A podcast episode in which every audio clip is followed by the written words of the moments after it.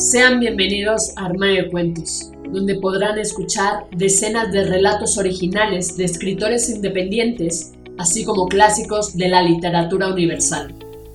Sin más dilación, comenzamos.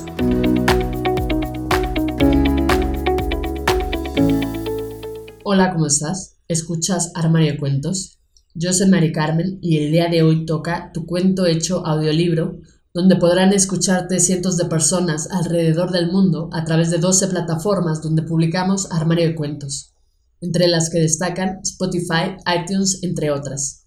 Si quieres saber cómo hacernos llegar tu cuento, entra a la página www.armariodecuentos.com.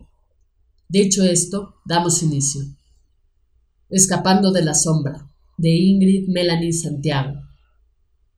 Sigo corriendo, Aún siento sus pisadas detrás de mí, pero al voltear no hay nadie.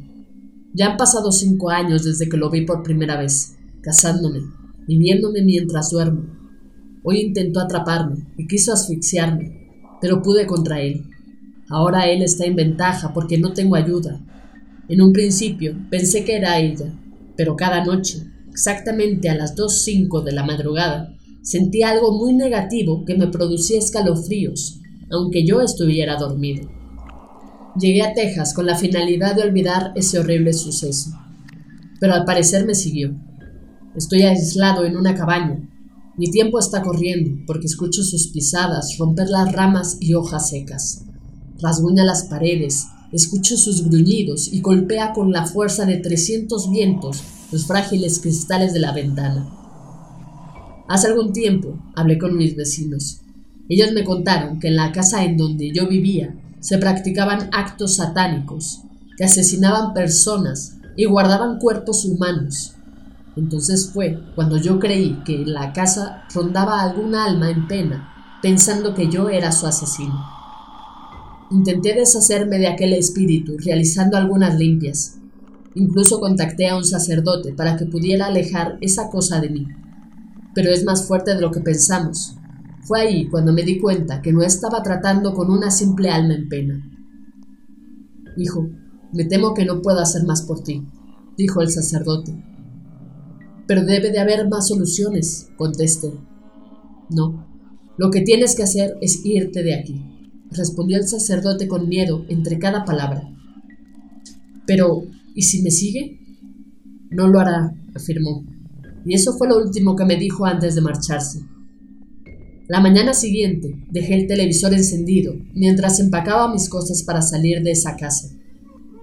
De pronto un reportaje llamó mi total atención. Apenas vi la noticia, mi sangre se hiló totalmente. Un sacerdote de 45 años de edad fue encontrado muerto en su casa, con un extraño símbolo en la frente. Al parecer es una estrella con cinco puntas dentro de un círculo. Las autoridades están investigando el caso, porque según expertos, se podría tratar de un culto al Señor de las Tinieblas. Al ver las imágenes quedé asombrado y perturbado. El sacerdote que había intentado ayudarme estaba muerto. Salí lo más pronto y rápido que pude, pero después de una semana esa cosa volvió, me encontró, y ahora estoy aquí, escribiendo mis últimas palabras. Mi cuerpo tiembla. No he comido nada desde que todo esto comenzó de nuevo. Solo lo escucho acercarse, su respiración es como la de una bestia. Sé que no tardará mucho en atraparme. Sé que solo se está divirtiendo conmigo. Tengo una esperanza casi nula de sobrevivir, pero si encuentran esto, significa que ya estoy muerto y que nunca encontraron mi cuerpo, como suele pasar en las películas de terror. Espera, está, está regresando.